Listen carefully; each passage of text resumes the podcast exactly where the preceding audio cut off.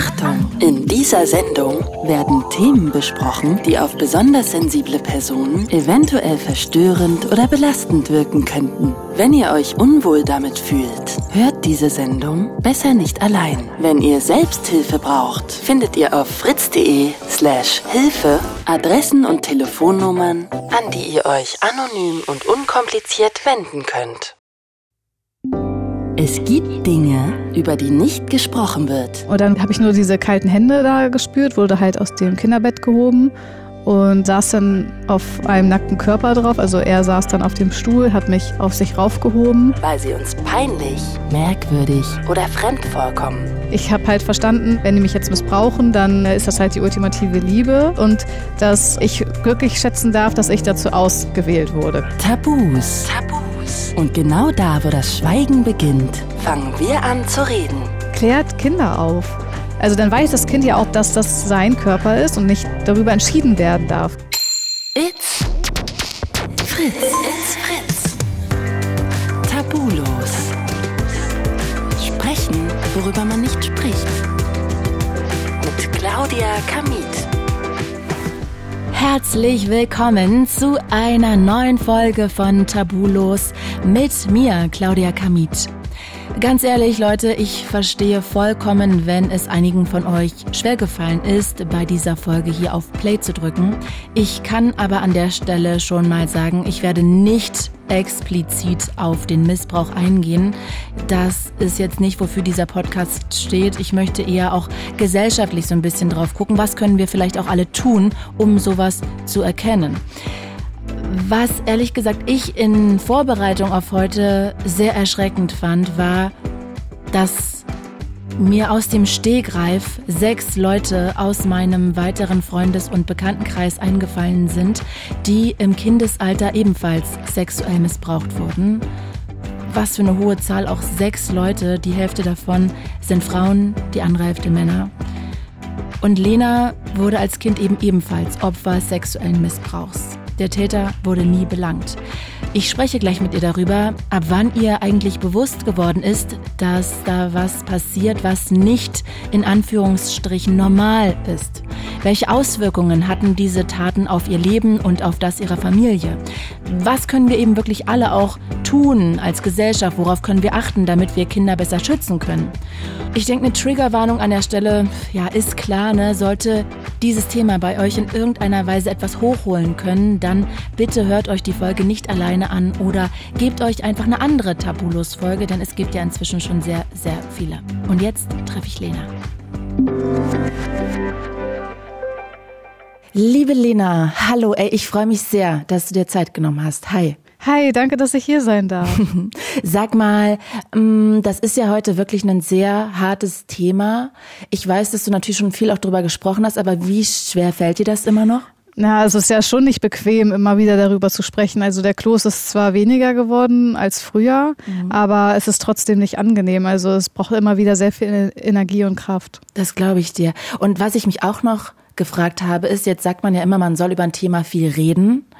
Aber ich kann mir vorstellen, dass das bei dem Thema super schwierig ist, weil also Menschen sind ja schnell überfordert, habe ich immer das Gefühl. Und gerade bei dem Thema könnte ich mir vorstellen, dass es auch gar nicht so leicht ist, zum Beispiel mal mit Freunden drüber zu reden, mhm. weil man irgendwie vielleicht immer gleich denkt, man überfährt die oder dass die nicht wissen, was sie sagen sollen. Also geht dir das manchmal auch so? Ja, voll. Aber das liegt ja auch daran, dass es eben ein Tabuthema ist. Und ja. wenn die Menschen äh, nicht sich damit beschäftigen, wie sollen sie denn auch wissen, wie sie reagieren können? Also ich mhm. mache da auch niemandem Vorwurf, wenn der jetzt irgendwie unsicher ist da drinne, weil man das auch nicht gelernt hat. Aber ich ja. glaube, dass es mit der Zeit immer besser wird. Also ich habe das auch gemerkt, wenn ich mit meinen Freundinnen kommuniziere mittlerweile über das Thema, dass die viel mehr Mut haben, auch nachzufragen und dass es eben nicht mehr dieses Tabu ist und ihnen das diese Angst genommen hat. Ah, sehr cool. Ja, und ich vielleicht, ich hoffe ja so ein bisschen auch, dass wir mit diesem Podcast dazu beitragen können. Von daher danke, dass du ja so offen bist und darüber jetzt redest. Wirklich, von danke. Herzen danke.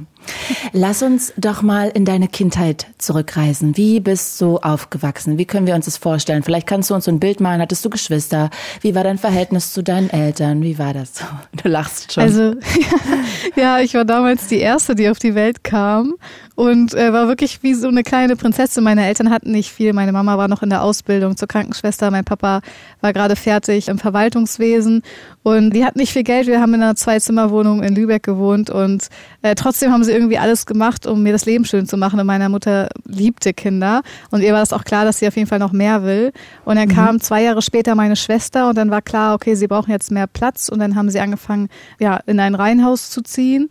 Und das war auch mega schön, also wirklich mit Garten und mein eigenes Zimmer und Spielzeug und ja, aber dann äh, fingen eben die Übergriffe auch an. Es gibt einfach, glaube ich, keine charmante Art, das jetzt zu fragen, was ich fragen muss. Aber also ich weiß schon, du wurdest im Alter zwischen zwei und sechs Jahren missbraucht. Mhm. Wie kam es dazu? Also als meine Schwester auf die Welt kam, war es also in der Zeit war es so, dass ich mich dran erinnern kann an einen Vorfall. Ich weiß nicht, ob es eventuell auch schon vorher war, aber Mama hat mir damals zum Beispiel erzählt, dass auch mit zwei Jahren die Wesensveränderungen stattfanden. Deshalb gehe ich jetzt einfach mal davon aus, dass es ungefähr da anfing. Mhm. Und ähm, äh, ja, das war halt so, dadurch, dass Mama auch in der Ausbildung war, meine Eltern noch sehr, sehr jung waren, also so Anfang 20 und wir dann auch mal woanders übernachtet haben. Das waren halt Menschen, die uns sehr nahe standen auch. Und in einer Nacht war es dann so, dass wir da geschlafen haben, in diesen alten Betten. Ich weiß nicht, ob man die noch von früher kennt, diese Plastikbetten, die man quasi so aufgebaut hat. Und dann mhm. kam sie nachts, also ich gehe davon aus, dass es nachts war, weil es war alles abgedunkelt. Ähm, so ein Türschlitz ging auf und dann hatte mich so ein Licht geblendet. Ich habe auch nicht das Gesicht dahinter erst gesehen. Und dann wurde ich aus, habe ich nur diese kalten Hände da gespürt, wurde halt aus dem Kinderbett gehoben und äh, saß dann auf einem nackten Körper drauf. Also er saß dann auf dem Stuhl, hat mich auf sich raufgehoben und mich dann da sexuell missbraucht. Und dann irgendwann ähm, habe ich eine Stimme gehört, die so sagt, Lena, Lena, lächel doch mal in die Kamera. Also so wie wenn Kinder spielen und man sagt, hey, guck doch mal her und lächel mal oder so. Und dann habe ich da hingeguckt und habe halt gesehen, wie die Frau da saß hinter der Lampe, die ich erst gar nicht wahrgenommen hatte und äh, die Kamera auf mich raufhielt, so von der Seite. Ja, oh und ähm, diese Vorfälle haben sich halt immer wiederholt. Also sei es, dass wir Kinder, da waren halt noch andere Kinder untereinander was machen sollten. Also, dass wir eben sexuelle Sachen nachstellen sollten oder so. Und das wurde halt eben gefilmt und fotografiert. Oder eben der Missbrauch an sich durch andere oder durch die. Und ähm, genau, meine Schwester war halt noch ein Säugling. Und meine Mutter hatte immer gesagt, wenn wir irgendwo waren, Lena, pass auf deine Schwester auf. Und ähm, das wollte ich auch sie, sie hat halt immer sehr geschrien und sich sehr, sehr doll gewehrt. Und bei ihr hat es dann auch irgendwann geblutet und ähm, oh hat Gott, nicht so richtig oh funktioniert. Und dann hatte ich halt mich immer angeboten, um das eben zu vermeiden, dass es ihr passiert. Mhm. Äh, weil ich dachte, okay, ich stecke das sonst leichter weg oder so, als jetzt sie. Und mhm. weil es auch einfach schlimm ist, das so mit anzusehen sozusagen. Und ja. ja, aber es konnte ich halt nicht immer. Oh, Oh Gott, also Respekt, wie du das erzählen kannst, alleine schon. Ich habe jetzt aber auch tausend Fragen. Ähm, also, ich muss mich einmal sortieren, sorry. Äh, das ist echt heftig. Äh, das klingt jetzt so, wie du sagst, dass das angefangen hat also eigentlich ist es ja gerade so, dass man als Kind wenig Erinnerungen hat. Und ich hätte gedacht, gerade wenn einem so Schlimmes passiert, dass das Gehirn dann erst recht so verdrängt. Aber du kannst das ja so detailliert auch erzählen. Ist es wirklich das erste Mal, weil gerade wenn du zwei Jahre alt warst, ist ja noch sehr klein. Ich kann mich an gar nichts erinnern, glaube ich, als ich zwei Jahre alt war. Ähm, weißt du, ob das wirklich das erste Mal war oder ob das einfach deine erste Erinnerung ist oder?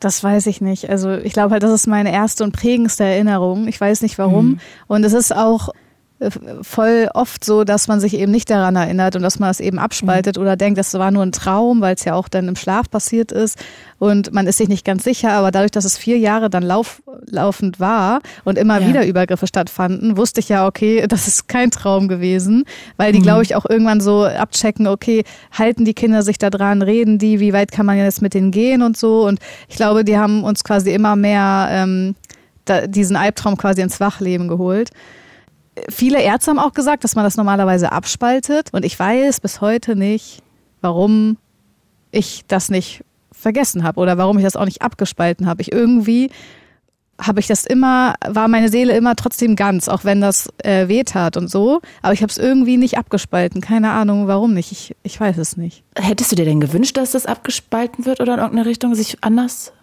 also äußert? Ich habe davon wenig Ahnung. Ich glaube, es ist einfacher erstmal, um zu überleben. Aber Andererseits konnte ich dadurch diese ganzen Erinnerungen, die ich habe, auch verarbeiten, weil ich mich ja daran erinnert habe und wieder mhm. in diese Situation zurückgekommen bin. Und ähm, in der EMDR-Therapie, die ich dann später gemacht habe, konnte ich eben diese ganzen Flashbacks und Triggerpunkte aufarbeiten und die Situation für mich auch verarbeiten in meinem Körper. Und vielleicht wäre das schwieriger gewesen, wenn ich das abgespalten hätte. Weil es glaube ich auch einfach, weil wenn du es abspaltest, dann äh, kannst du ja die Person, die dir nahestehen, meistens sind das ja natürlich Personen, äh, wo man ein Vertrauensverhältnis hat, ähm, die will man ja auch im Leben irgendwie behalten, weil man liebt die ja, auch wenn das komisch ja, zu verstehen ist. Man denkt, klar. das ist halt die Normalität. In dem Sinne habe ich die ja dann verraten und das war für mich ist dann alles aus der Welt zusammengekippt, wo ich so dachte, okay, was ist jetzt eigentlich richtig und was ist falsch? Das habe ich nicht mehr empfunden, das Gefühl. Aber mochtest du die denn? Ja, ich habe die geliebt über alles. Also wirklich. Gerade ich, glaube ich, hatte von den Kindern so das engste Verhältnis, glaube ich, zu denen. Ja. Und das waren sozusagen, um das nochmal zu verstehen, zwei Leute, zu denen ihr zum Übernachten gebracht wurdet, die auf mehrere Kinder aufgepasst haben, nachts oder wie? Ja, auch mal nachts, aber auch tagsüber. Also wie so ein Babysitter-Paar. Ja, so nah, also ich kann leider nicht die benennen und auch nicht die mhm. Stellung oder sonst irgendwas, weil äh, ja, ich das aus rechtlichen Gründen nicht darf. Aber ich sage immer quasi, dass es Personen sind, die mir sehr nahe standen. Okay, also das heißt, ähm, du hast da mit deiner Schwester regelmäßig übernachtet, viel Zeit verbracht, du mochtest die auch, hast die richtig lieb gehabt, so. Ja. Und für dich war das ein Stück Normalität auch oder eigentlich ja. nicht? Also ich habe ähm, dadurch, dass die halt manipulativ immer wieder gesagt haben, dass meine Eltern böse sind und dass ähm, sie mich lieben und ich meine Eltern aber nicht lieben darf und dass sie sozusagen die ultimative Wahrheit sind, habe ich das halt irgendwann auch geglaubt. Also ich glaube, man darf nicht vergessen und äh, das bestätigen auch viele, die zum Beispiel ähm, in der Strafanstalt mit Menschen, die Kinder missbrauchen, zusammenarbeiten. Die sind unfassbar gut im Manipulieren, wirklich. Sowohl die Eltern als auch die Kinder, das Umfeld, die Gesellschaft und das äh, löst halt bei Kindern natürlich die abhängig sind von Erwachsenen, ganz andere Muster aus. Und ich habe halt verstanden, wenn ich jetzt, ähm, wenn die mich jetzt missbrauchen, dann äh, ist das halt die ultimative Liebe und dass es ein Geheimnis ah. zwischen uns ist und dass ich glücklich schätzen darf, dass ich dazu ausgewählt wurde, quasi. Um diese Liebe zu empfangen. Diese Tiefe genau. quasi in Anführungsstrichen. Ja, genau. Und wie haben Sie das gemacht, dass du es deinen Eltern nicht gesagt hast? Ähm, also es gibt immer unterschiedliche Sachen. Einige drohen, dass den Eltern was passiert oder also mit Gewalt halt. Und andere sagen halt so, das ist einfach unser Geheimnis. Das darfst du niemand jemand erzählen, sonst sehen wir dich nie wieder oder du darfst deine Mutter nie wieder erzählen. Und die haben bei uns halt irgendwie ja dieses Vertrauensverhältnis halt verletzt. Also die haben halt jetzt nicht gesagt, so deine Eltern, denen passiert dann was oder so, sondern die haben halt eher sowas gesagt wie, ja, dann siehst du uns nie wieder oder dann bin ich ganz böse auf dich, dann bist du ein böser Mensch und du willst doch nicht böse sein, du willst doch lieb sein und du willst doch auch Liebe haben und so. Und also man kann das, ich kann das leider nicht so auf eine bestimmte Sache zurückführen, mhm. sondern das ist eher so ein laufender mhm. Prozess, dass man dieses Geheimnis halt so doll für sich behält. In, in erster Linie ist es ja auch so, dass es erstmal kein Geheimnis ist, sondern eher im Schlaf oder in Sedierungsprozessen stattfindet, wenn du gar nicht so da bist. Und erst später, wenn sie merken, ah, okay, das funktioniert, das Kind sagt nichts, es fällt nicht auf, dann ist es ja nachher so einem Prozess, dass es auch in einem bewussten Zustand stattfindet. Weil sonst kann man ja auch immer noch sagen, ach, das war ein Albtraum oder eine Fantasie von dem Kind. Aber wenn es nachher tagsüber passiert ähm, oder auch öfter und man merkt, okay, das Kind spaltet das nicht ab, sondern es merkt sich das noch, dann setzt man ja auch oft mit diesen Geheimnissen halt ein. Ja, verrückt finde ich immer, dass die Leute das so aus dem FF einfach beherrschen, wie man das macht. Ne? Also das finde ich, ich frage mich ja. immer, Woher können die das so gut? Ich glaube, das entwickelt man halt auch über die Zeit, wenn man was will. Weil zum Beispiel hatten die Spielzeug und wir durften, also uns geschenkt, ne? Und wir durften aber nur mit dem Spielzeug spielen, wenn wir da waren. Wir durften das nicht mit nach Hause nehmen oder so. Also mm. die erfinden ja auch immer wieder neue Gründe, warum Kinder zu ihnen kommen müssen. Mm. Und dann eine Hüpfburg oder keine Ahnung. Und das ist halt so schlau einfach. Das ist so schlau und das darf man nicht unterschätzen. Ja, Wahnsinn. Also wie abgebrüht. Du hast es gerade so als du erzählt hast, was passiert ist, so das klingt wie Kritik, ist gar nicht so gemeint, runtergerattert. Wahrscheinlich auch, weil das so der schmerzhafteste ja. Teil ist. Ähm, über mir ist es aber gerade wie so ein Hochhaus eingestürzt. Also nur um das nochmal so zu eruieren, das heißt, ich will jetzt auch gar nicht zu sehr in, ins Detail gehen, aber das heißt, es waren die beiden und dann waren aber auch noch andere fremde Menschen dabei, die du nicht kanntest. Ja, genau. Die auch dazu geholt wurden und die haben euch sexuell missbraucht, schwer und davon Fotos gemacht und Videos. Genau, also wir wurden auch zu denen hingefahren oder wir haben Videos in der Nachbarschaft hingebracht oder so. Ja, einmal durfte ich halt mitkommen und dann haben wir da so Videos hingebracht. Ich gehe jetzt mal davon aus, dass das die Videos waren. Die haben jetzt nicht gesagt, oh, wir gehen, bringen jetzt mal eure Videos voran. Das mhm. sind das jetzt natürlich nicht, ne? Mhm. Aber ich äh, gehe jetzt mal davon aus. Dann haben wir da geklingelt und dann war der halt schon so erschrocken und meinte so, du bringst die Kinder mit? Das weiß ich nämlich noch. Und er meinte, hat der so auf meinen Kopf getestet und meinte so, ja, wieso, die sind doch lieb, ne? Du bist doch lieb. Es ging immer mit diesem, sei doch lieb, du bist doch ein liebes Kind und du machst doch keinen Ärger und du bist doch brav und wenn du lieb bist, dann wirst du auch geliebt und wenn du nicht lieb bist, dann äh, wirst du bestraft und als Kind ist es ja so, du bist ja abhängig, ja, wirklich im wahrsten, im wahrsten Sinne des Wortes abhängig von Liebe, um zu überleben sozusagen. Mhm. Boah. Es ist so grausam, wenn du das erzählst. Wie kannst du das erzählen? Wahnsinn. Ich habe den größten Respekt vor dir, wie weit du das schaffst. Du bist ja echt einen irre langen Weg gegangen, wenn du das so erzählen kannst. Äh, muss ich kurz sagen, ich habe den größten Respekt ja. vor dir, wirklich. Himmel, Wahnsinn. Und die, darf ich kurz trotzdem einmal fragen, weil ich versuche es mir trotzdem irgendwie gerade vorzustellen, waren das wahnsinnig viele Kinder oder waren das so, keine Ahnung, ein kleinerer Haufen? Darf ich das fragen? Ja, es ist halt unterschiedlich. Also zum Beispiel, als wir einmal zu so anderen Männern gefahren sind, dann waren da zum Beispiel mehrere Kinder. Und ich weiß aber nicht, also dazu reicht meine Erinnerung leider nicht aus, dass ich das jetzt irgendwie so in eine Zahl fassen kann. Nur meine Wahrnehmung damals war so, oh krass, viele Kinder. Aber ich weiß jetzt nicht, was für mich jetzt viel ja, verstehe Ich, also, verstehe ich. Und ihr wurdet ja. dahin gefahren. Ja, also das war halt so, wenn wir jetzt bei denen übernachtet haben zum Beispiel, dann ähm, sind wir zum Beispiel am St an Strand gefahren. Also wurde uns dann gesagt und dann haben wir in unseren Orangenbecher, das weiß ich nämlich noch einmal, in diese Tupperbecher, ähm, war dann so weißes Pulver noch und ich meinte so, oh nee, ich will das nicht trinken. Und dann, weil ich diese Klümpchen da gesehen habe und dann meinte sie, doch, doch, trink das, das ist gut für dich, hat es nochmal so verrührt und mir wiedergegeben. Und ähm, dann sind wir losgefahren, dann bin ich immer äh, quasi irgendwann, haben wir immer so ein Lied gesungen, dann weiß ich irgendwann nichts mehr. Mhm. Und äh, dann kamen wir immer wieder und dann hieß es immer so, ja, es war auch toll am Strand, ne? Und ich konnte mich nie daran erinnern, dass wir am Strand waren. Und auch meine Eltern, wenn sie uns abgeholt haben, ja, was habt ihr denn gemacht? Und ich habe immer nur ganz wenig erzählt, weil ich halt nichts zu erzählen konnte. Ich nur, ja, war gut oder so, weil ich, ich wusste ja nicht was. Und irgendwann, da war ich schon älter und ich glaube, das muss halt gegen Ende passiert sein.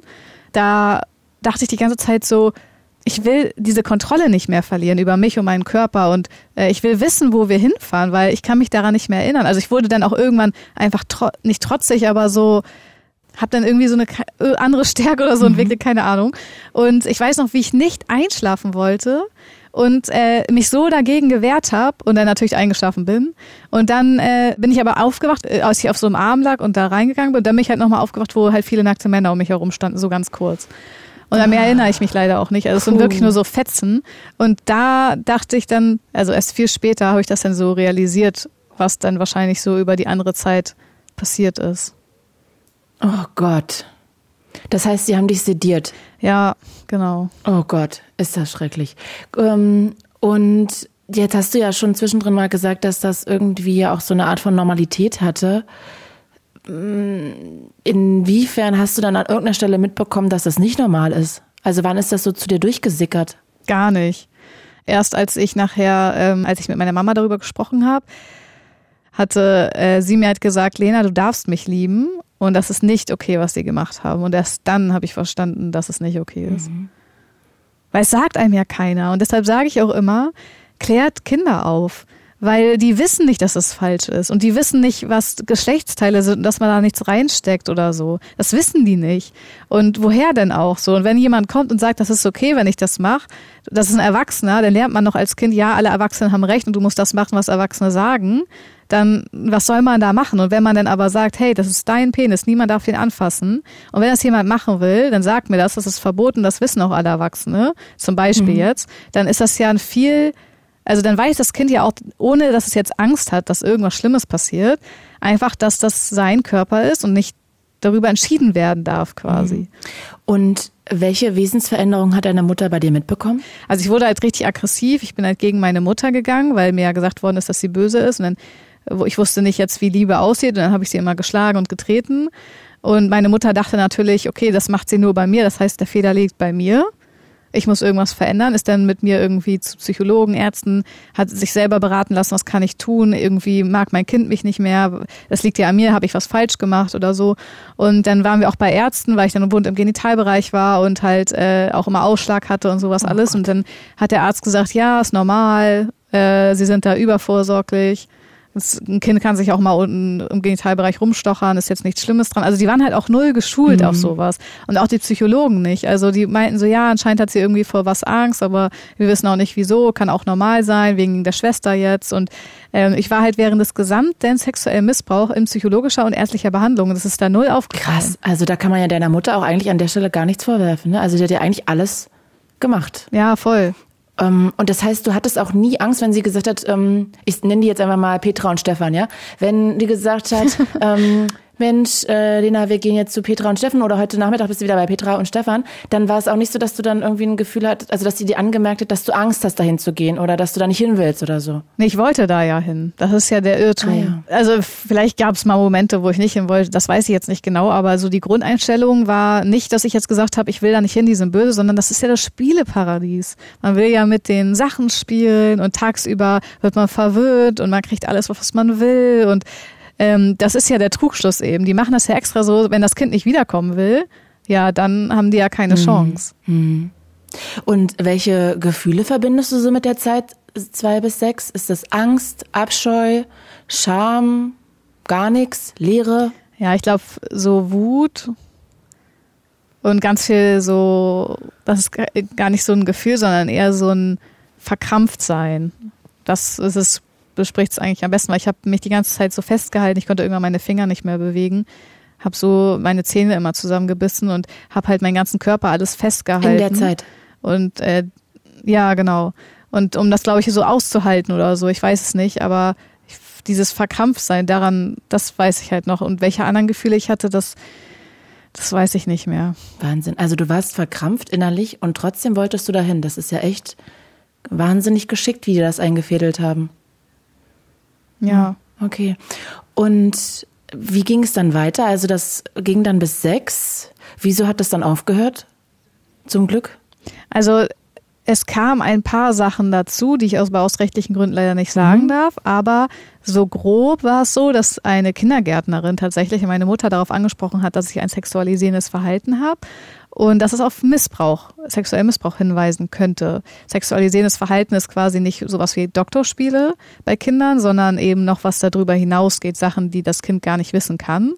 Und äh, dann hat sie mich aus Zufall früher abgeholt und da war es 13 Uhr und alles war abgedunkelt und die ähm, kam in Unterwäsche die Treppe runter. Bei Petra und Stefan. Und hat sie dich abgeholt. Genau. Und dann sollte ich mich quasi nochmal waschen gehen. Und da hatte sie ein komisches Bauchgefühl, hat mich nicht mehr hingebracht. Warte mal, äh, warte mal. Stefan kam nackt die Treppe runter, als sie dich früher abgeholt hat. Die Täterin kam in Unterwäsche die Treppe ah, ja. runter ah, in Unterwäsche. und haben gesagt, äh, ich soll genau, ich soll mich nochmal waschen mhm. gehen.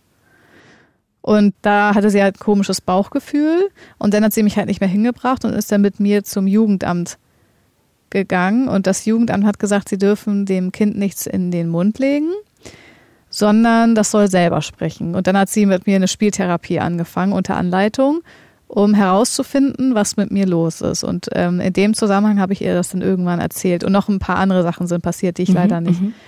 erzählen kann. Und wie hat deine Mutter reagiert? Ich weiß das nur, was sie mir im Nachhinein erzählt hat. Ich weiß nur, dass ich sie erzählt habe. Sie ist dann rausgegangen und wirkte immer sehr stark. Aber sie hat mir irgendwann im Nachhinein mal erzählt, dass in dem Moment, als sie es erfahren hat, hatte sie halt einen Kloß im Hals, der so krass gebrannt hat. Sie ist hochgegangen und wollte schreien und weinen und wusste dann aber, äh, sie muss jetzt funktionieren. Mhm. Und hat den runtergeschluckt und hatte den irgendwie noch jahrelang da stecken. Und irgendwann, als das vorbei war, hatte sie dann eine Therapie gemacht und in dem Zuge das dann auch rausgeschrien. Aber sie war dann richtig stark, es hat uns eingepackt, wir sind direkt zur Polizei.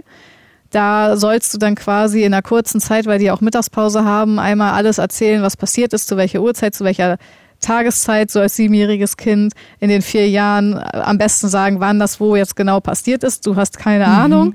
Und dann sollst du auch etwas verraten, wo dir jahrelang gesagt worden ist, das ist ein Geheimnis, hast ja keine Zeit, weil die wollen ja auch irgendwann los. Und dann wurde ich echt so unter Druck so, und die, wann war das, um wie viel Uhr, wo genau? Und ich so, äh, so, keine Ahnung, das war für mich halt voll schwer so zu bestimmen mhm. und überhaupt darüber zu sprechen. Ich habe dann ausgesagt ähm, und die anderen Kinder haben unabhängig voneinander dann auch die gleichen TäterInnen bestimmt, weil dann äh, kam ja raus, dass auch andere Kinder betroffen sind. Ja, und dann gab es eine medizinische Unter Untersuchung und äh, das war für mich nochmal mega retraumatisierend, weil da war ich in so einer Art Hörsaal, da saß eine Reihe Männer vor mir, ich saß auf so einer Art Frauenarztstuhl, also auf jeden Fall irgendwie auf so einem komischen Stuhl. Und dann stand ein Mann neben mir mit so einer Spritze und ich meinte so, äh, was passiert jetzt? Und er so, ja, du stehst ein. Wieder oh Gott, ausgeliefert vor Männern. Das denn so? Ja, mittlerweile wird es Gott sei Dank nicht mehr gemacht, weil es auch voll gefährlich ist. Aber äh, ich meinte so, ich schlaf nicht ein, weil ich wollte nicht schon wieder ja. die Kontrolle darüber verlieren. Meine Mutter war halt auch in dem Saal. Und äh, dann bin ich natürlich eingeschlafen und dann wurde ich da eben untersucht und bei den anderen Kindern auch. Und dann wurde der sexuelle Missbrauch eben auch festgestellt, aber eben nicht, wer das war. Und ja, dann wurden die natürlich direkt benachrichtigt, also angerufen, hallo, hier wurde eine Aussage gemacht, haben sie Kinder missbraucht? Die haben natürlich gesagt nein. Und dann erst Wochen, Monate später gab es nochmal eine Hausdurchsuchung, nachdem die natürlich schon wussten, dass das Verfahren läuft, läuft. Mhm. Und die wurden natürlich quasi in dem Sinne ja vorgewarnt Toll. und haben dann natürlich schön mal aufgeräumt und dann wurde natürlich auch keine Filme mehr gefunden. Dann wurde das Verfahren eingestellt und äh, die können jetzt bis heute weitermachen. Wirklich, wirklich wahr. Ja. Das verstehe ich nicht. Ja, die haben auch mit Sicherheit, die haben mit Sicherheit danach weiter Kinder missbraucht. Also es war quasi so dann, die haben uns dann auch bedroht, wir sollen die Anzeige zurückziehen in der Zeit. Das hat sich natürlich alles ein bisschen zeitlich dann auch gezogen und äh, standen dann immer am Gartenzaun, haben dann immer so mit dem Finger so ein Lockzeichen gemacht, wollten uns anlocken und ich glaube teilweise sogar mitnehmen. Dann haben die uns irgendwo aufgelauert oder standen dann mit anderen Männern schwarz gekleidet einfach nur da und so quasi so, wir sind da und ähm, hat uns der Weiße Ring eben geholfen und hat halt gesagt, okay, pass auf, wir ziehen jetzt um, wo wir noch nicht wussten, ob das Verfahren jetzt eingestellt wird, weil wir halt echt Angst hatten. Und dann äh, mussten wir halt über Nacht quasi in ein anderes Haus ziehen und äh, bekamen dann auch einen neuen Namen. Und das neue Haus war dann von außen nicht einsehbar. Und ja, dann konnten wir da quasi so ein bisschen neu anfangen. Aber das Haus musste natürlich auch alles bezahlen und sowas. Ne? Das ist ja jetzt ja nicht, dass du das einfach so mhm. bekommst, mhm. sondern wir mussten halt für unseren Schutz und dass wir weiterleben konnten. Also wir hatten nichts. Also wir waren finanziell so so ruiniert. Wir hatten nichts. Wirklich. Meine Eltern hatten Angst, zum Briefkasten zu gehen. Und wir wussten auch nicht, äh, jetzt was passiert. Die Freunde haben uns, haben sich alle gegen uns gewandt, weil die gesagt haben, hä, das sind doch nette und sympathische Menschen, die würden sowas doch nicht machen. Eure Kinder lügen, weil es ja einfacher ist, das zu glauben. Ja. Und wir waren halt komplett alleine. Und irgendwann, als das Verfahren dann eingestellt worden ist, dachte ich so, na gut, dann bekomme ich halt nicht mein Recht, wir haben keine Kraft mehr, dann ist das so. Und irgendwann später habe ich sie dann nochmal mit anderen Kindern spielen sehen, auf dem Bobbycar. Und da, da, da dachte ich dann so, okay, ich bekomme zwar nicht mein Recht, aber die missbrauchen zu 100 Prozent gerade weiter Kinder und ich kann nichts tun. Und dann habe ich wieder versucht, eine Anzeige zu schalten, aber es hat wieder nicht funktioniert, weil die Beweise fehlen. Aber wie kann das denn passieren, dass sie die Leute so unprofessionell da behandeln und dann vorher da anrufen und sagen, ach ja. Ich glaube, das ist, das ist, ich glaube, das ist normal. Ich habe mich gerade mit einem unterhalten, ähm, auch über Drogenmissbrauch, und der hat mir zum Beispiel erzählt, dass wenn du jetzt, äh, wenn jetzt jemand erzählt, hey, ich habe Drogen genommen, äh, Drogen, der hat mir Drogen verkauft und dafür kriegt er quasi weniger als der andere, dass er ihn verrät, dann wird er sofort festgenommen. Aber wenn ein Kind das erzählt, dann kann es halt Fantasie sein. Also das Kind hat halt keine Stimme und kein Recht. Und in dem Sinne kannst du halt alles eigentlich mit dem Kind machen. Außer man findet irgendwelche Videoaufnahmen das ist das Einzige, was Beweise sind, aber sonst kannst du eigentlich alles mit dem Kind machen. Also es ist eigentlich voll das geschützte System, aber mir fällt halt auch keine Lösung ein, ähm, weil du kannst ja auch nicht sagen, okay, jetzt kann das irgendwer einfach sagen, ohne und der wird jetzt einfach so festgenommen und deshalb ist es halt voll schwer, da irgendwie einen Mittelweg zu finden. Das heißt, eigentlich könnte man nur jemanden ans Darknet setzen und hoffen, dass der da was findet, wo die Gesichter von Petra und Stefan drauf sind, quasi. Genau, aber sind ja, ja, ja meistens nicht. Und und äh, das Zweite wäre natürlich super, wenn so ein Verdacht im Raum steht von Kindesmissbrauch, nicht vorher anzurufen und zu sagen, ja, hey, eh. wir haben hier den Verdacht, Voll. sondern wirklich die Wohnung zu stürmen und lieber einmal mehr eine Hausdurchsuchung zu machen und zu sagen, okay, wir haben nichts gefunden, als quasi das vorzuwarnen, weil dann bringt eine Hausdurchsuchung auch nichts mehr. Ja, also das finde ich auch total irrsinnig, dass man das so rummacht. Das ist ja total dämlich, wer hat sich das denn überlegt? Also ja, ist ja total strange. Ja. Ähm, was ich dazu auch gerne noch, also wir reden dann nachher noch ein bisschen ausführlicher darüber, aber wie stehst denn du dazu, dass auch sexueller Missbrauch von Kindern verjähren kann? Ja, das mittlerweile wurde das ja sogar geändert, dass das nicht mehr ab der Tat verjährt, sondern erst ab 18, weil früher war es ja vielleicht noch so, wenn du jetzt mit vier vergewaltigt worden bist oder so und dann hat das irgendwie zehn Jahre Verjährungsfrist, dann musst du es ja bis 14 mhm. aussagen. Mhm. Also das schafft ja kein Mensch. Du brauchst ja auch erstmal irgendwie, du musst ja erstmal erwachsen werden, dich an die Dinge erinnern und auch den Mut ja. haben und so weiter. Und äh, jetzt mittlerweile denke ich mir so, ja gut, äh, muss nicht sein. Eigentlich muss es gar nicht verjähren. Also wäre schön. Ja, also das verstehe ich auch gar nicht. Das heißt, du wärst eigentlich auch dafür, dass sowas nicht verjähren kann. Ja, aber ich glaube, das ist nur ein heißer Tropfen auf den Stein, weil letztendlich bringt uns das nichts, wenn äh, die Beweise ja, also wenn du es eh nicht beweisen kannst, auch nicht 40 Jahre später oder so. Weil ich glaube, die, die Fälle, in denen äh, jetzt was auftaucht und der wäre verurteilt worden, aber es ist verjährt, ist, ist glaube ich, äh, relativ gering. Also in Institutionen, sowas wie Kirche und so, ist es ja schon mal ab und zu vorgekommen, weil es halt einfach die Masse war an Kindern, die ausgesagt hat.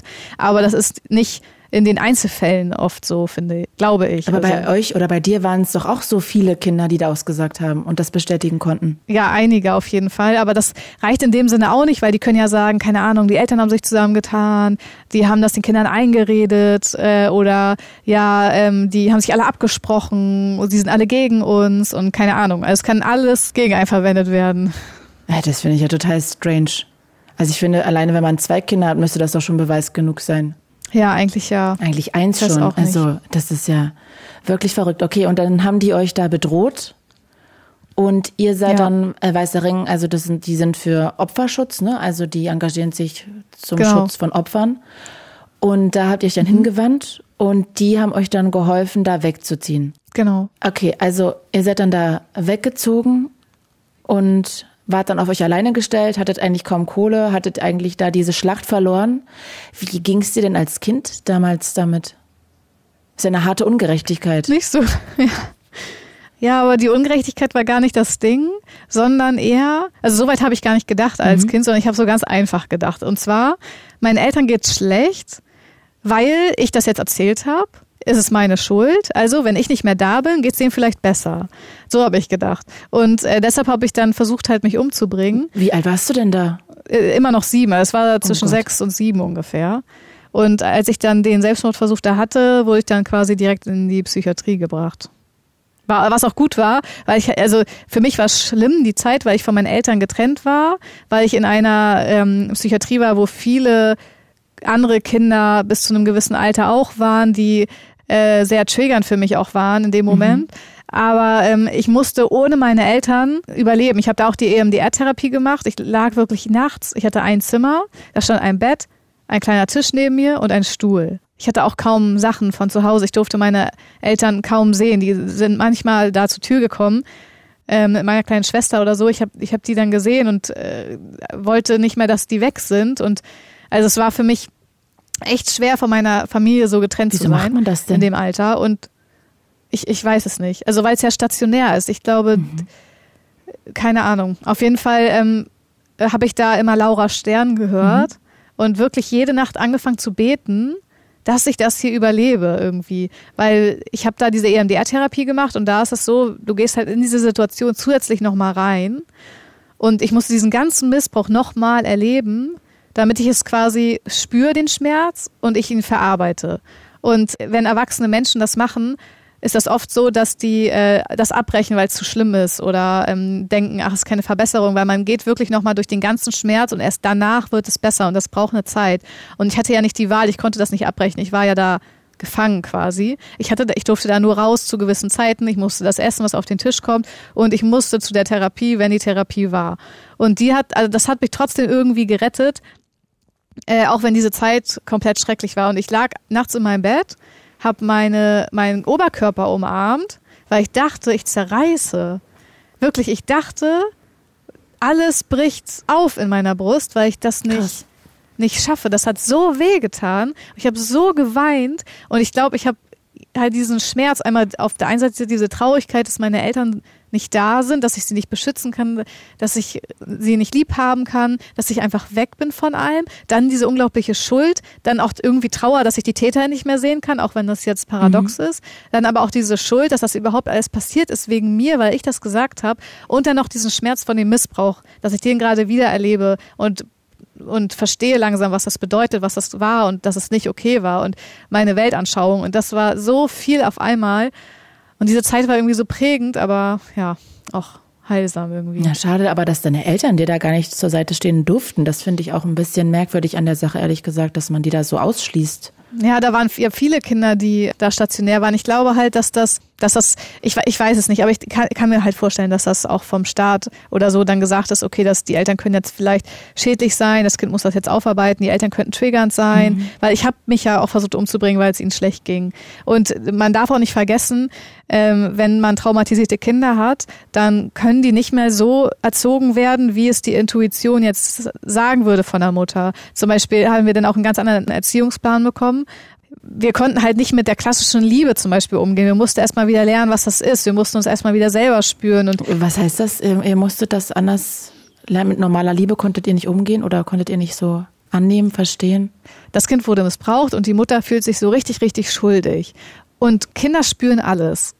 Und die fühlt sich jetzt schuldig und überkippt das Kind jetzt mit Liebe und Geschenken und es darf essen, was es will. Und das Kind merkt aber eigentlich diese Schuld mhm. dahinter. Mhm. Und das ist nicht gesund das Kind braucht trotzdem Grenzen. Und ähm, es muss lernen, was richtig, also quasi sein eigenes Gefühl von richtig und falsch und was ist mein Körper, was ist der Körper von den anderen und trotzdem ja auch Konsequenzen lernen. Oder zum Beispiel ist es dann aggressiv, also ich war ja auch sehr aggressiv und die, die Mutter fühlt sich jetzt angenommen schuldig und sagt, ja, aber das hat ja so viel durchlebt, ich lasse diese Aggressivität jetzt laufen, ich mache da jetzt nichts gegen zum Beispiel. Also es, zum Beispiel ist zu sagen, hey, du darfst aggressiv sein, aber dann geh auf dein Zimmer und schrei das da raus, aber nicht hier, jetzt zum mhm. Beispiel. Ne? Und äh, das, das schafft man aber dann nicht, wenn man selber betroffen ist, weil man ist dann ja selber auch psychisch angeschlagen. Und deshalb braucht die ganze Familie eigentlich eben diese Hilfe und diesen Plan, damit man etwas hat, woran man sich hangeln kann, wenn man, wenn das eigene Gefühl nicht mehr das ist, was vielleicht gut ist für die mhm. Entwicklung. Mhm, mh, mh. Interessant. Weil in dem Moment ist ja das Gefühl, ich will alles Gute für das mhm. Kind. Aber das Kind braucht vielleicht äh, seinen eigenen Raum, seine eigene Zeit, vielleicht auch Abstand, vielleicht auch keinen Abstand. Und das ist halt total individuell. Mhm. Nur noch mal ganz kurz, um darauf zurückzukommen. Also EMDR, das ist so eine Traumatherapie, ne?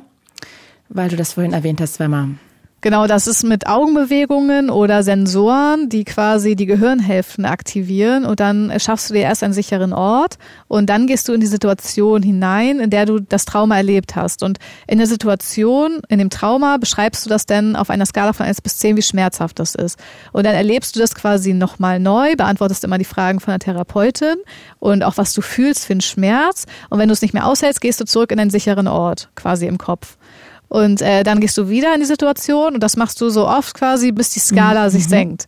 Und äh, dabei wird, werden quasi Augenbewegungen gemacht, damit das Gehirn, die Gehirnhälften quasi neu miteinander synchronisiert werden. Das bedeutet, das, was im Unbewussten ist, holt man ins Bewusste und verarbeitet das, sodass man diesen Schmerz quasi einordnen kann und dem Körper sagen kann, so, ich bin jetzt sicher, ich bin nicht mehr in der Situation.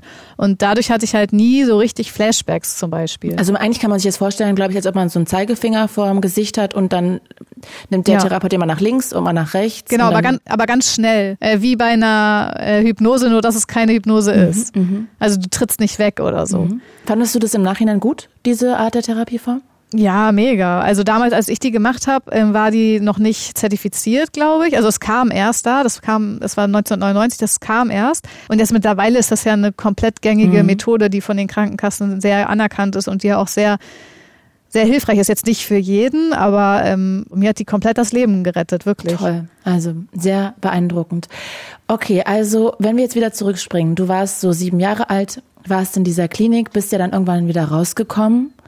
Wie ging es denn dann weiter, also als du rausgekommen bist? Wie ging es dir denn da? Wie war es mit deinen Eltern? Also äh, ich war, ich weiß noch, als Mama mich abgeholt hat, oh Gott, das weiß ich echt noch so wie heute. Da hatte sie mir so Kaugummi mitgebracht und ich habe keine Ahnung äh, gegenüber meinen Eltern halt immer so eine ne Schuld immer noch empfunden. Ne? Also ich wollte halt immer immer lieb sein. Ich weiß nicht, ob ich das immer in mir hatte, aber ich wollte halt nie jemanden schaden, wirklich. Ich wollte immer immer lieb sein und äh, lieber so sein, dass, dass es andere durch mich besser geht. Und sie hatte mir Kaugummis mitgebracht, die ich so eklig fand. Aber ich habe ihr so gesagt, oh danke, die sind so lecker. Das habe ich mir immer gewünscht, oh damit sie glücklich ist sozusagen. Ja, und da sind wir mit dem Auto nach Hause gefahren und dann habe ich halt immer versucht, äh, diese Rolle zu sein, die gut ist irgendwie. Ich wollte immer was gut machen. Und ähm, meine Schwester ging es halt sehr schlecht, weil sie hat halt eine Epilepsie entwickelt durch den äh, Missbrauch dann auch und so. Und äh, gesundheitlich war es sehr, sehr schwer. Meine mein Papa musste viel arbeiten, um dieses Finanzielle da wieder äh, in Ordnung zu bringen. Und meine Mutter hat sich viel um meine Schwester gekümmert. Dann kam mein Bruder noch auf die Welt und ich habe halt nicht so richtig Raum gehabt. Ne? Also man kann sich so vorstellen, in diesem anderen Haus, wo wir eingezogen sind, das von außen nicht einsehbar war, gab es oben ähm, drei Zimmer. Da war das Schlafzimmer, dann das Zimmer von meiner Schwester, weil die halt immer krank war. Und das Zimmer von meinem kleinen Bruder, der ja noch ganz mhm. klein war. Und ich habe unten im Keller gewohnt. Oh, quasi. Also der Keller war schön. Ich hatte, nein, das, das war wirklich ein tolles ja. Zimmer. Ich wollte auch ah, dahin, das war groß. Aber, ja aber ich war immer allein. Ja, eben. Ja, genau. Also ich und ich habe halt immer irgendwie dann so mein eigenes Ding gemacht und habe halt immer gefragt, wie ich Mama und Papa unterstützen kann und die haben immer gesagt, Lena, wenn es dir gut geht, dann ist alles in Ordnung und deshalb ich konnte mir das nicht leisten in der Schule jetzt schlecht. Also ich habe daran nie gedacht zu rebellieren. Ich hatte nicht diese Art von Pubertät. Ich habe immer versucht einfach zu helfen und ähm, irgendwie ein gutes Kind sozusagen zu sein. Ja, ja, und du hast ja wahnsinnig viel Verantwortung für die ganze Familie übernommen, ne? Ja, was nicht unbedingt gut nee, ist als nicht. Kind. Letztendlich hat meine Mama sich ja auch um meine Schwester gekümmert. Ich habe auch ab und zu mich um meinen Bruder gekümmert. Also gerade wenn die wieder im Krankenhaus waren und so und mein Papa arbeiten war. Aber es war jetzt nicht so, dass auf mir jetzt die komplette Verantwortung von ähm, von allen Sachen lag oder so. Ich glaube, ich habe mir immer mehr genommen, als ich hätte müssen. Ja, das ist ja meistens so. so, dass Eltern das gar nicht wollen, sondern Kinder das so automatisch ja. aus irgendwas heraus interpretieren und dann sich so verantwortlich fühlen, auch wenn die Eltern das gar nicht wollten. So, also das ist ja so ein Mechanismus ja. leider bei Kindern. Ich wusste auch gar nicht, dass man durch sowas Epilepsie auslösen kann. Das ist ja auch echt schrecklich, ey, krass. Ja, das wusste man damals auch nicht und deshalb hat man das ewig untersucht und tausend Untersuchungen gemacht und so. Und äh, mittlerweile, mir haben auch richtig viele Follower geschrieben, ähm, dass äh, sie auch durch den Missbrauch eine Epilepsie entwickelt haben. Aber ihr hattet keinen neuen Namen oder so. Ihr wart jetzt nicht irgendwie dann komplett. Doch, Ach, wir haben auch alles, einen neuen Namen bekommen. Alles neu. Also auch neuen Nachnamen, genau. Vornamen, alles. Jensen. Genau. Ah, ja. Nee, Vornamen nicht, nur Nachnamen. Ah ja, okay. Aber Lena Jensen ist nicht dein richtiger Name. Ja, also jetzt mittlerweile ja. Also es, neuer Name bekommen bedeutet auch, dass es in der Geburtsurne quasi geändert wird. Und äh, dann hieß ich quasi Jensen, also Lena Jensen. Aber Lena war vorher auch schon mein Name. Ah ja, okay, okay, okay, okay. Was für ein krasser Verlust ja auch für deine Eltern, ne? den Nachnamen zu verlieren und ja irgendwie auch so Wurzeln und alles, was die euch da alles genommen haben, ist ja krass. Ja, ja. Puh, ja. Wahnsinn. Hm, wie ging es dir denn danach psychisch, also auch als du dann aus dieser Klinik raus warst? Ich meine, du hast gerade gesagt, es gab ja dann eine wahnsinnig ähm, ja, besondere Situation zu Hause, ne? Also dein Bruder irgendwie, dann, dann deine Schwester krank, dein Papa musste viel arbeiten, deine Mama musste sich um alles kümmern. Ähm, du hast viel Verantwortung für dich irgendwie gedacht, übernehmen zu müssen. Wie ging es dir denn aber sonst so psychisch? Ich hatte immer noch viel Angst, aber ich wusste so, damals, als ich aus der Psychiatrie rausgekommen bin, meinte die Therapeutin zu mir, äh, nee, ich meinte zu der Therapeutin, ich fühle mich noch gar nicht bereit für diese Welt. Mhm. Und dann meinte sie so, äh, Lena, da wo die Angst ist, da ist der Weg. Also wenn du vor etwas Angst hast, musst du genau da lang gehen. Das habe ich eigentlich immer befolgt. Also wenn ich vor etwas Angst hatte, dann habe ich das oft gemacht. Und das Interessante war auch damals in der Therapie, ich war auch davor bei Psychologen. Ne? Ich war ja die ganze Zeit immer bei mhm. Psychologen. Und ich hatte immer das Gefühl, dass die überfordert mit mir waren. Das war die erste, die nicht überfordert mit mir war, sondern die hat sich hingesetzt und ich meinte so, ja, und was wollen Sie jetzt? Da war ich ja so sieben. Wie wollen Sie mir das jetzt? Ne? Also ich dachte, das ist schon wieder so eine. Voll der Psycho bist du schon gewesen. Nee, das jetzt nicht, aber ich, ich war halt so genervt irgendwie. Und dann meinte sie so, Lena, wir machen jetzt ein Spiel ähm, was ist denn dein größter Wunsch? Also dein größter Traum, wenn du jetzt die Augen schließt. Und dann habe ich die Augen geschlossen und dann stand ich auf so einer Bühne und habe gesungen. Ganz viele Leute haben mir zugejubelt. Und das habe ich ihr dann gesagt. Und dann meinte sie so, okay, wenn du mir jetzt vertraust, dann verspreche ich dir, dass das eintritt. Und ich so, was? Okay, das klingt jetzt interessant, weil wenn du sowas erlebst, dann hast du irgendwie eine ganz andere Reife. Du bist da nicht so ein typisches siebenjähriges Kind, das irgendwie naiv durch die Welt geht, sondern du denkst halt ganz anders in deinem Kopf. So, du entwickelst ja ganz andere Überlebensstrategien. Mhm. Und in dem Sinne dachte ich dann so, okay, das klingt jetzt mal interessant, dann vertraue ich der mal. Und dann habe ich ja diese EMDR-Therapie gemacht. Und am Ende meinte ich so, naja, ich habe die jetzt gemacht, aber wo ist denn die Bühne, ne? Und die Leute, die mir zujubeln quasi. Und er meinte sie so, ja, das ist noch ein Weg, das hat jetzt erst angefangen. Und eben, du musst da lang gehen, wo die Angst ist, ne? Und ich hatte eine so Sozialphobie, ich habe gestottert, ich habe mir da die Haare ausgerissen, also das war sehr weit weg von dem, dass ich irgendwann mal da so stehen könnte. Und dann äh, weiß ich so im Nachhinein, hat sie meiner Mama nämlich gesagt, spielen Sie mal mit Ihrem Kind Theater. Und dann hat Mama nämlich extra angefangen, mit uns Theater zu spielen. Also sie hat dann quasi in der Schule, wo wir waren, halt AGs angeboten, eigentlich für uns. Ah, ursprünglich ah. quasi und uns dann da auf die Bühne gestellt. Das ist natürlich sehr gewieft gewesen, aber auch irgendwie süß, dass die sich das dann auch so dafür eingesetzt hat. Und äh, ja, später war es dann tatsächlich so, dass dieses Theater, was sie mit uns gemacht hat, sich auch auf die anderen Kinder ausgewirkt hat und sie quasi immer Leute auf die Bühne gestellt haben, hat, die sonst gemobbt wurden oder äh, schlecht behandelt worden sind und dadurch Selbstvertrauen gewonnen haben und diese Sozialphobie besiegt haben, was viele Kinder auch entwickeln und äh, das irgendwann zu so einem Therapietheater war und nachher auch echt erfolgreich und das hat mich halt voll gefreut. Das hat mir psychisch sehr viel Halt gegeben. Also dass meine dass meine Mama dann da mit uns immer rangegangen ist und so und dass ich diese ganzen Ängste besiegen konnte, hat mich stark gemacht. Aber auf der anderen Seite ging es mir halt zum Beispiel eher psychisch schlecht bei ich muss ja jetzt auch mal alles, was sie, alles, was ich jetzt über sie erzähle, das klingt ja, als wäre sie so ein Roboter, ne? Also die hat halt wirklich die ganze Zeit funktioniert, war für uns da, hat sich Hilfe geholt und die ist dann einfach irgendwann weggekippt. Also sie hatte dann einen Unfall, ist die nachts die Treppe quasi runtergefallen. Oh Wir Gott. wissen bis heute nicht wieso. Und seitdem ist sie halt halbseitig gelähmt und ähm, ihr Gesicht war unten und sie lag halt im Koma. Und äh, da war dann die Zeit, wo ich dann wirklich Verantwortung übernehmen musste. Da war ich so, da war ich so 13, 14 und da war es dann so, dass mein Papa, der immer auch im Krankenhaus war, gearbeitet hat. Äh, meine Schwester hat Epilepsie, das heißt, immer wenn sie einen Krampfanfall hatte, habe ich mich um sie gekümmert. Mein kleiner Bruder war noch da, um den habe ich mich gekümmert. Ich habe zu Hause den Haushalt geschmissen und so. Und äh, hatte meiner Lehrerin das auch erzählt und sie meinte so, hey, kein Thema, aber in der Schule war ich immer, ich habe das komplett getrennt. In der Schule hatte ich meinen Freundeskreis und hatte meine Normalität quasi mhm. und habe mich so angepasst, auch wenn ich jetzt vielleicht nicht immer der Mensch war, der ich war, aber ich habe mich einfach angepasst.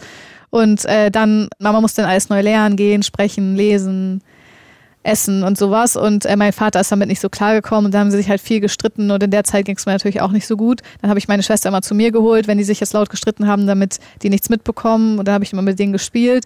Und äh, dann mit 16, 15, 16 so haben sie sich dann getrennt und das war keine schöne Trennung. Und äh, da ist die Familie dann nochmal so ein bisschen auseinandergefallen und dann ging es mir auch noch mal ganz schlecht und dann irgendwann, als ich ausgezogen bin, war es dann besser. Mhm. Ja. Okay. So mal kurz erklärt. Und deine Mutter auch nochmal zu umreißen, ja, das stimmt. Also das ähm, kann ich verstehen, dass dir das auch nochmal wichtig ist, das so zu erklären. Trotzdem, was für eine tolle Frau, wie die das alles gewuppt hat und was die dann noch nebenbei organisiert und aufgebaut hat, ist ja, ja. wirklich beachtlich und beeindruckend. Wo ich gerade aber trotzdem nochmal hellhörig geworden bin, ist, als du erzählt hast, du hast gestottert und dir die Haare ausgerissen. Das heißt, das waren auch ja. noch Nebenwirkungen. Ja, also dieses Stottern, ich weiß nicht, woher ich das hatte. Ich glaube vielleicht auch, dass ich das nicht erzählen darf. Also ich hatte immer sehr wenig geredet, halt so eine Sprachstörung entwickelt und vielleicht auch durch das Verkrampfen, weil ich habe das immer noch, dass ich anfange zu stottern, wenn ich friere oder verkrampft bin, ähm, dass mein Kiefer dann so ähm, Hakt. fest ist und ich dann irgendwie, ja genau.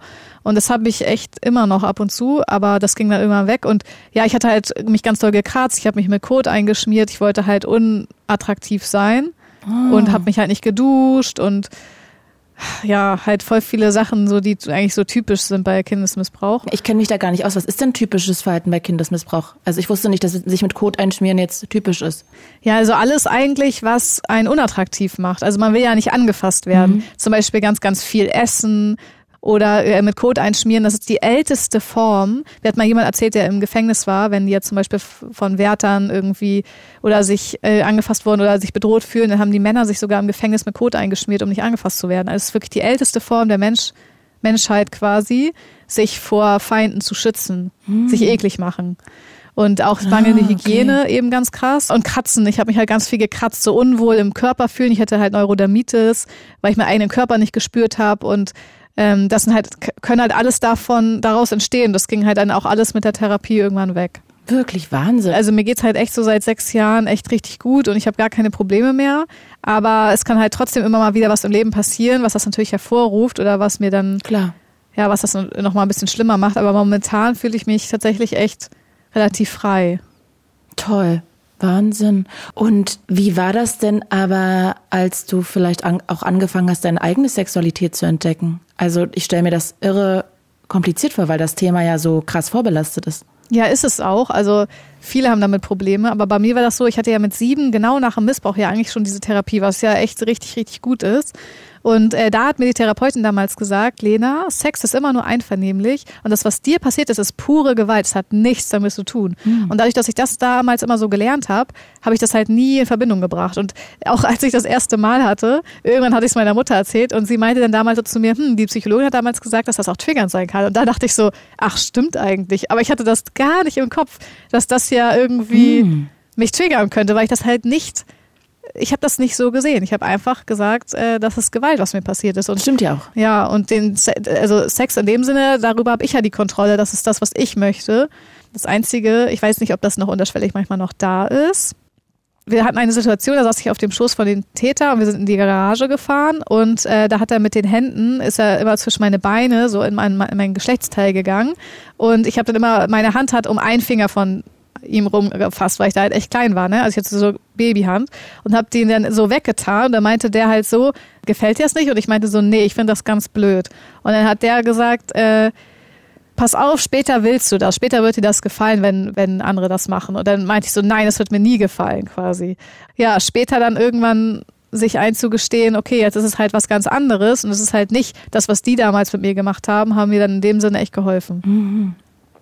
Ja, Wahnsinn, dass solche kleinen Situationen sich so eingebrannt haben und dann bei sowas so getriggert werden. Ne? Also total verständlich, ja. aber also wie oft du eigentlich immer wieder da durch musst, dich damit auseinanderzusetzen und das immer wieder irgendwie im Kopf gerade zu biegen, schon auch krass.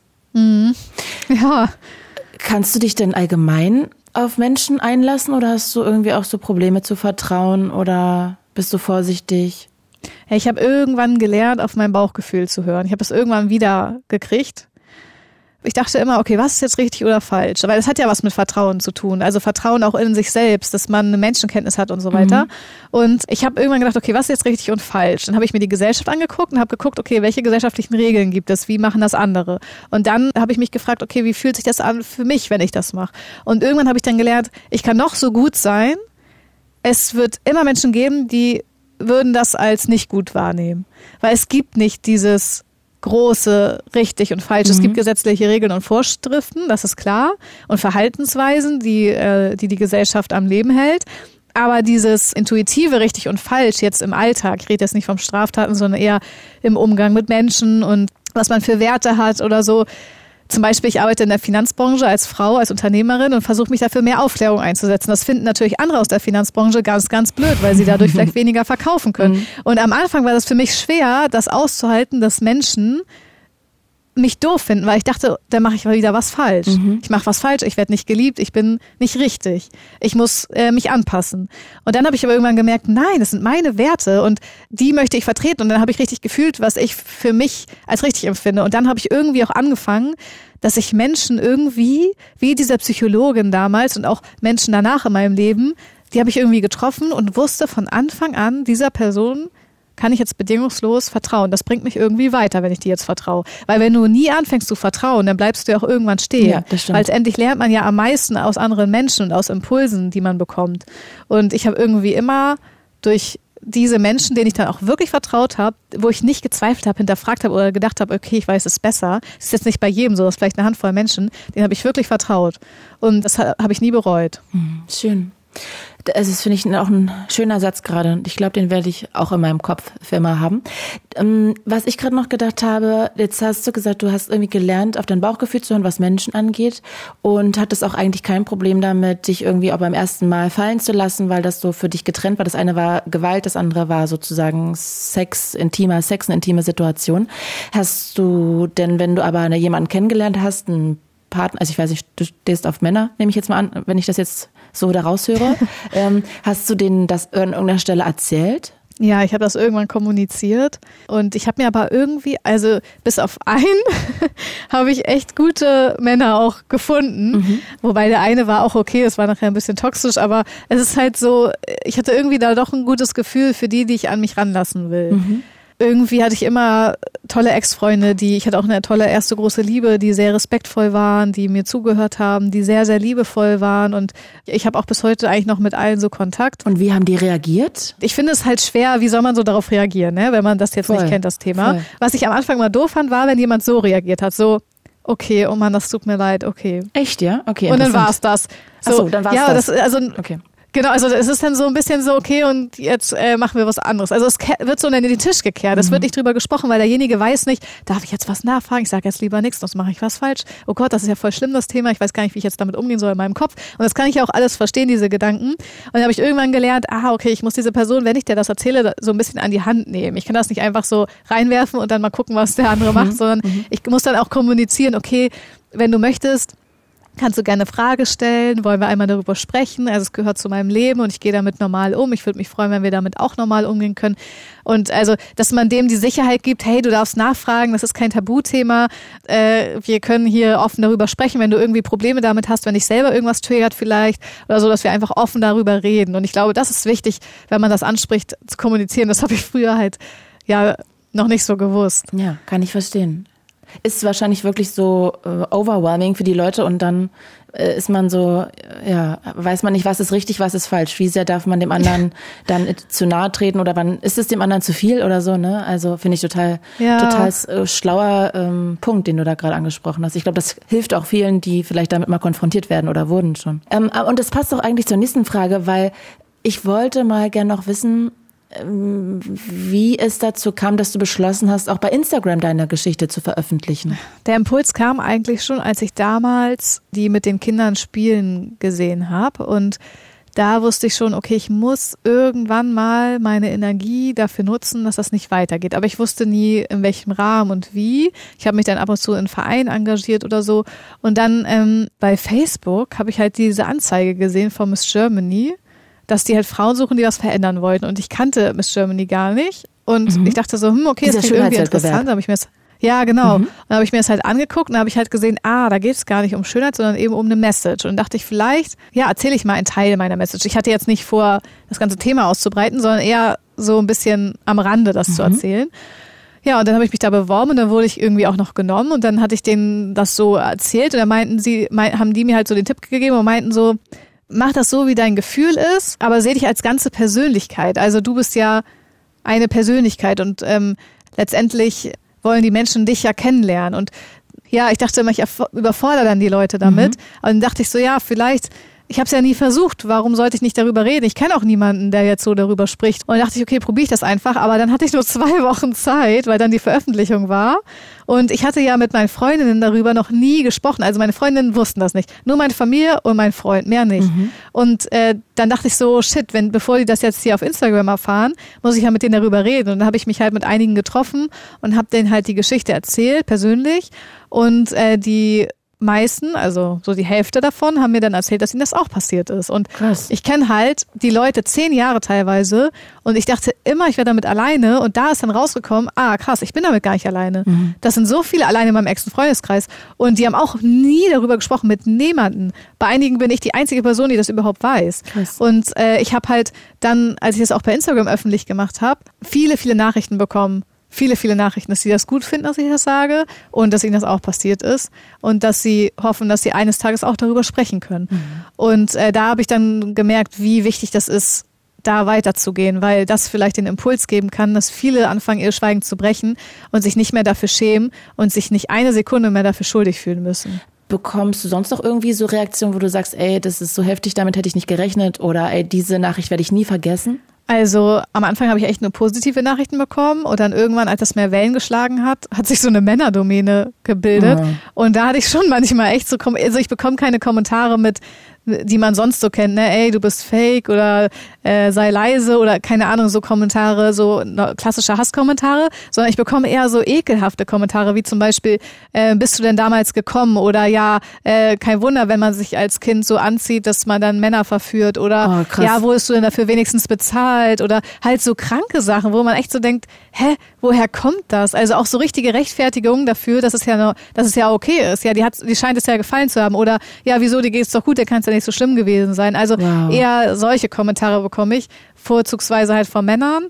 Aber das ist auch jetzt nicht viel. Also so das meiste ist eigentlich positiv, auch vor allem Eltern, ne, die halt Angst haben um ihre Kinder, wie kann man die schützen? Mhm. Erzieher, Lehrer, die Impulse sammeln wollen. Also da sind schon viele, die sich auch offen dem Thema gegenüber zeigen. Und ähm, triggert dich das nicht manchmal auch ein bisschen? Ähm, Am Anfang schon ein bisschen, aber irgendwie leider ist ja das die Realität. Also das, was ich so entgegenbekomme mit diesem Jahr Märchenstunde, ich glaube das nicht oder halt dieses Jahr, dir scheint es ja gut zu gehen, dann kann es ja nicht so schlimm gewesen sein. So diese Sachen, die habe ich ja auch früher schon gehört, mhm. aber eben in Persona. Mhm. Also dass Leute das zu mir gesagt haben, die jetzt im engsten, als das damals rauskam, die gesagt haben, ja, das kann ich mir gar nicht vorstellen und die sind doch so sympathisch und wieso dir geht's doch gut, du siehst ja gar nicht so aus oder ja, äh, bist du denn sicher, dass du das nicht wolltest, so zum Kind zu fragen, ne? Oder auch sowas wie, na ja, du, äh, das haben die bestimmt nicht so gemeint, hast du vielleicht falsch verstanden. Also diese Rechtfertigung halt dafür. Damals wurde mir halt nicht geglaubt und dieses Nicht-Glauben ist halt immer noch so ein bisschen ein Trigger für mich. Ich setze so viel Wert auf meine Worte und ich achte so genau darauf, was ich sage, damit ich ehrlich bin. Und ich hasse es, wenn Leute mir nicht glauben. Mhm. So, das ist immer noch ein kleiner Trigger. Aber auch das, ja, es ist halt einfach so, ne? Es gibt halt immer Menschen irgendwie, die einen dann so runterspielen wollen oder den Glauben nehmen wollen oder die Stimme. Würdest du eigentlich sagen, man oder du hast diese ganze Sache komplett verarbeitet oder ist das so ein Prozess, den dich dein Leben lang begleiten wird? Ich glaube, so ganz verarbeiten kann man das nie. Ich glaube, da gibt es eine Narbe, die immer bleiben wird und die auch manchmal zwickt und vielleicht auch ein bisschen aufgeht und mal wieder zugeht. Aber ich habe mein, Le mein Leben wieder zurück. Ich kann glücklich sein, ich kann Liebe empfinden und ich kann vertrauen und ich spüre das Leben und bin glücklich und das ist das, was ich mir gewünscht habe. Hm. Hast du trotzdem so Rachefantasien oder Rachegedanken oder Wutanfälle oder allgemein Wut den Menschen gegenüber oder also weil Frieden kann man ja, doch mit dem nicht machen. Nee, aber, also ich hatte das am Anfang. Aber ich habe dann irgendwann gemerkt, ich kann daran nichts mehr ändern.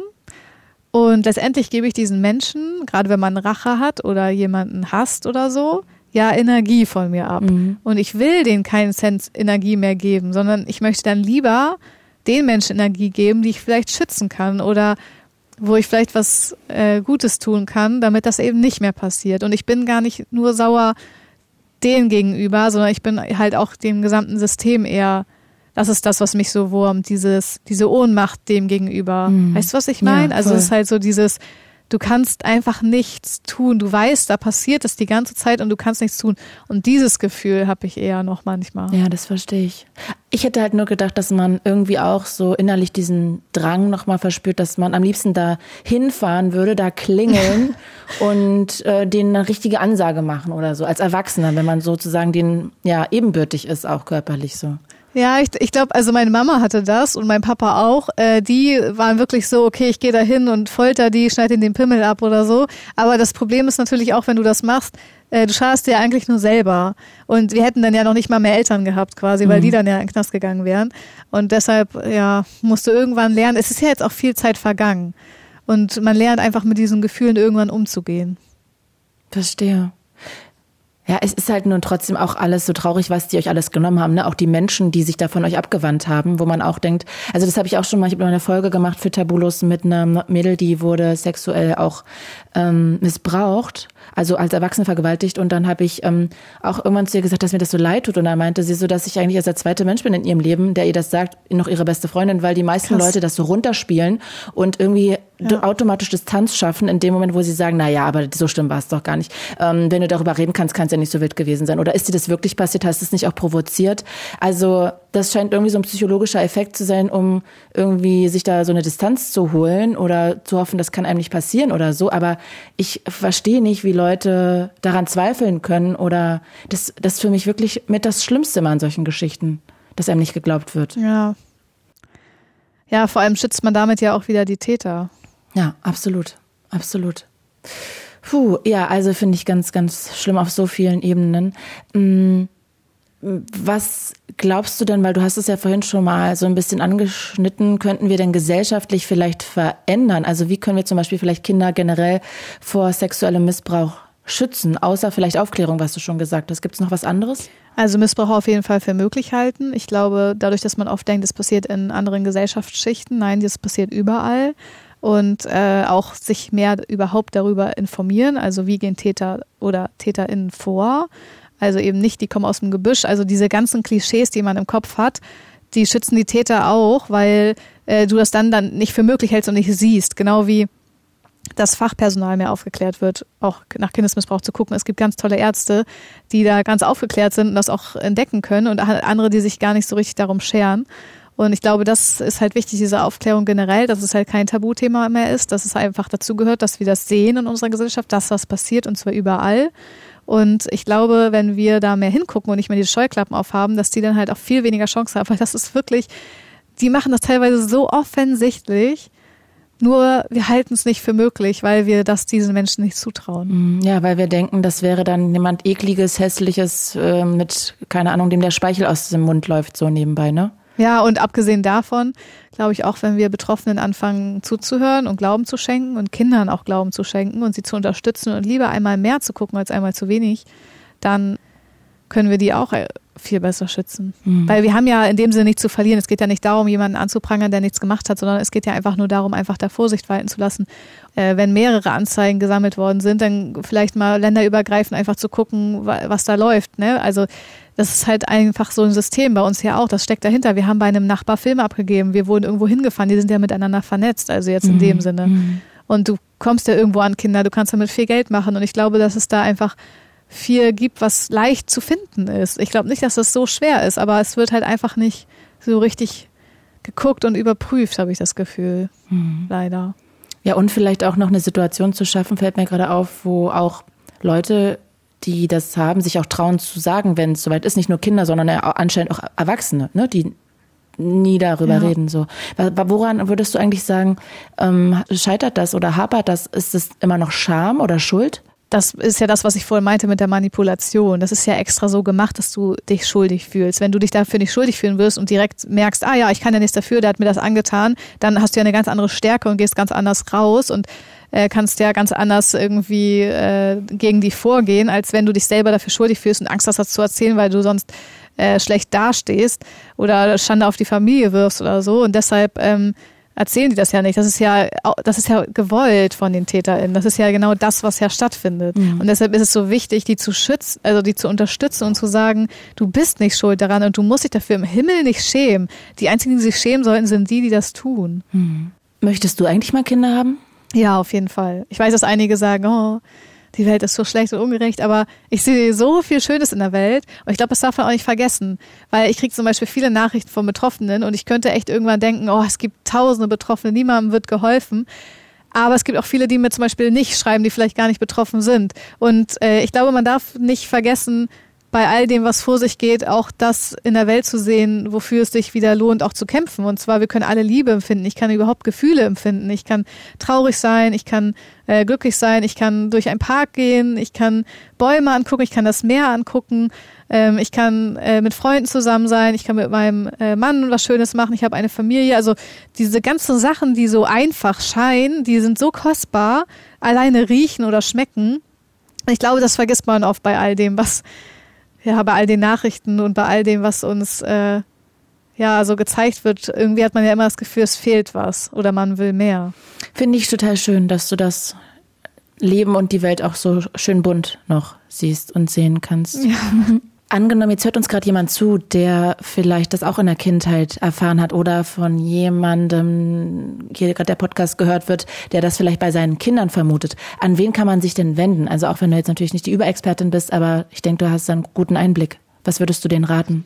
Also es gibt von dem Bundesministerium etwas, das, die haben das gegründet, und zwar den äh, UBSKM und da kann sich jeder hinwenden. Da gibt es eine Hilfetelefonnummer, die immer erreichbar ist.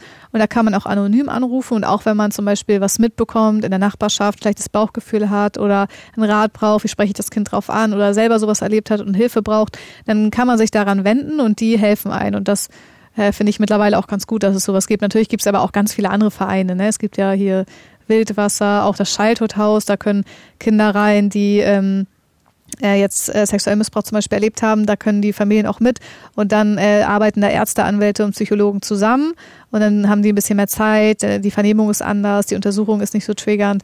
Also da gibt's auch schon viele Sachen, die auch so gemacht werden, aber leider sind die irgendwie alle immer von so Spendengeldern abhängig und ich würde mir eigentlich mehr wünschen, dass mal von der Gesellschaft so, dass Kinder halt ein Recht haben, geschützt zu sein. Ja. Total nachvollziehbar. Mann, Lena, das ist ja echt eine heftige Geschichte. Ich danke dir so sehr, dass du da so offen drüber redest, weil das so schwierig ist. Ich kann mir auch vorstellen, dass es bei einigen heute schwierig war, überhaupt auf Play zu drücken, aber ich finde es trotzdem total gut und glaube wichtig, auch gesellschaftlich sich mit diesem Thema auseinanderzusetzen und nicht einfach so immer wegzuschauen.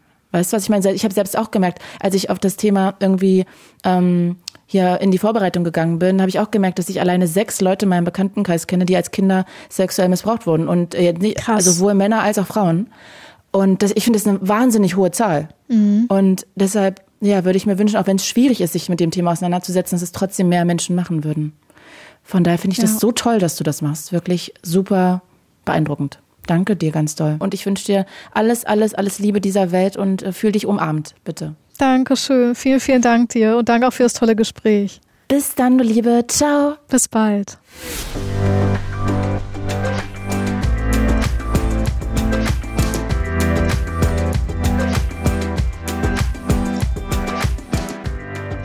Ich bedanke mich bei meinen Redakteurinnen Viktoria Schloder und Franziska Schmalbach. Und ihr Lieben, danke für den Support hier für diesen Podcast. Es würde mich wahnsinnig freuen, wenn ihr den feiert, wenn ihr den weiterempfehlen würdet an Freunde, Bekannte, whatever. Einfach damit noch mehr Leute von diesen Tabuthemen hören, dass wir Klischees auch abbauen können, dass wir wirklich über das reden, worüber sonst nicht gesprochen wird, was unter den Teppich gekehrt wird. Also würde mich wahnsinnig freuen, ihr sagt Leuten, die ihr kennt, einfach mal Bescheid, dass sie den Podcast auch mal hören sollen. Danke fürs Zuhören. Ich bin Claudia Kamit und das war Tabulos. Fritz ist eine Produktion des RBB.